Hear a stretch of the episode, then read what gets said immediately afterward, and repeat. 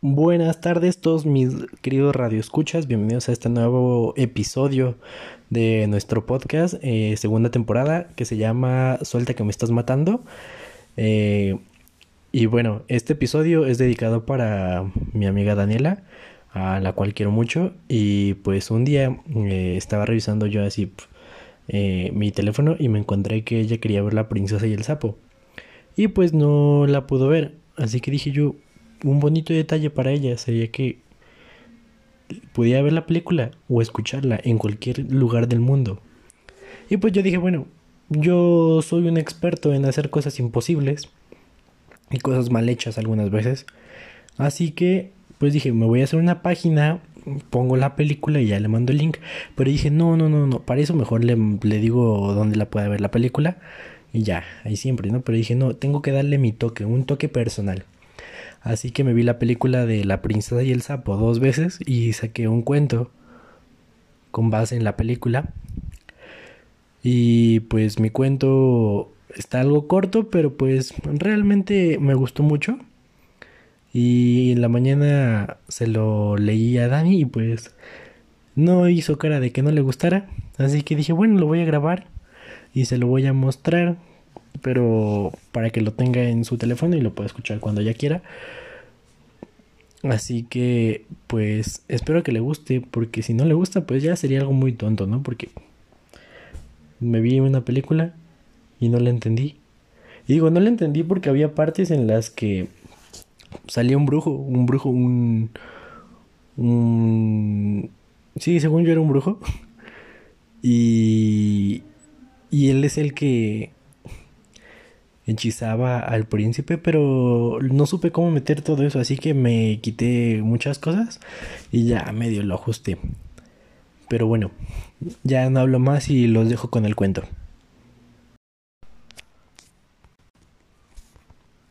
La princesa y el sapo Remix, edición Mexa.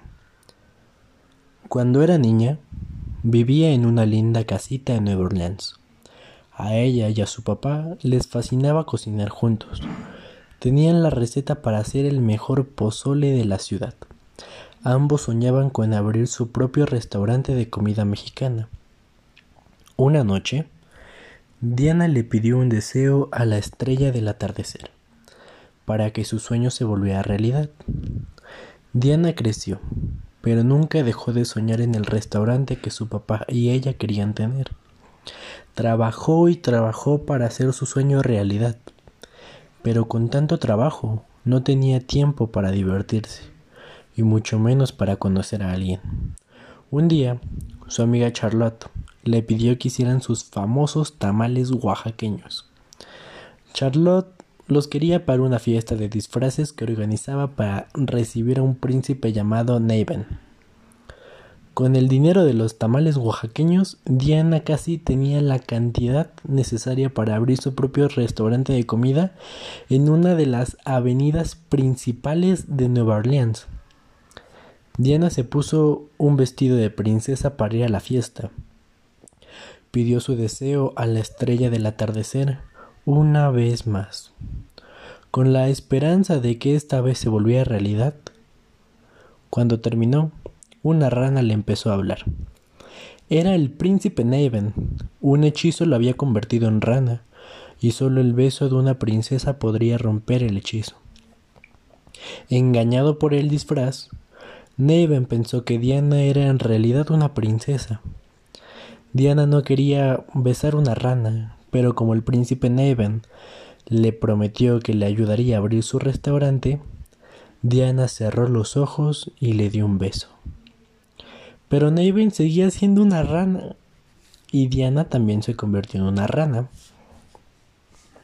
Asustados, Diana y Neven se se fueron de la fiesta y acabaron en un pantano. En el pantano conocieron a un cocodrilo llamado Luis, a quien le gustaba tocar la trompeta y era especialista tocando canciones de maná. Él sabía que mamá Odi les podía ayudar a romper el hechizo. Rey, una luciérnaga, se ofreció a llevarlos con mamá Odi, En el camino, Diana le enseñó a Neven a trabajar para obtener lo que quería. Y Neven le enseñó a Diana que divertirse era igual de importante que trabajar. Se hicieron buenos amigos. Esa noche las estrellas del atardecer brillaban en el cielo, mientras Luis el cocodrilo tocaba una canción con su trompeta. Neven y Diana bailaron al son de la música. El día siguiente, Diana y Neven llegaron a la casa de mamá Odi, el chamán del pueblo. Ella sabía sobre todo menos de brujería.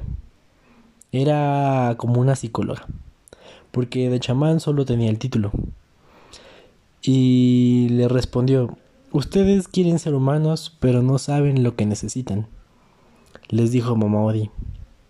Mamá Odi usó magia para mostrarle a Diana y a Neven que Charlotte iba a ser la princesa de Mardingras ese día.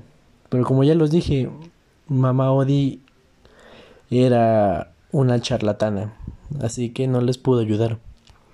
El hechizo se rompería si Charlotte besaba a Neven antes de la medianoche. Tenía que regresar a casa lo más pronto posible. Cuando llegaron ya era demasiado tarde. El reloj marcaba la medianoche y eso significaba que serían ranas por siempre. Pero estaban juntos y tenían amor, que era todo lo que necesitaban. Las dos ranas regresaron al pantano y se casaron. Ya casados, Diana se convirtió en una princesa. Al besar a Nevan, él se convirtió en un humano y ella también. Juntos, Neven y Diana abrieron el restaurante que Diana siempre había querido tener. Al fin, Diana tenía todo lo que había querido y todo lo que necesitaba. Eso es todo. Fin. Y bueno, este fue nuestro bonito cuento. Eh, como ya se pudieron dar cuenta, es algo corto, pero me costó algo de trabajo. Y realmente espero que le guste a Dani. Y si no le gusta, pues ya ni modo, ya se aguanta. Porque no voy a andar haciendo otra cosa. Mm, y pues me dijo que lo grabara porque probablemente se lo iba a mostrar a Betsy. Así que si me está escuchando por alguna extraña razón que suena muy mal todo lo que estoy diciendo porque lo estoy grabando el primer intento porque da flojera grabarlo en un segundo, quiero decirle a Betsy que la quiero mucho. Y gracias por escucharme. Tengan un bonito día, noche o no sé qué estén haciendo en este momento, pero disfruten hacerlo. Las quiero. Adiós.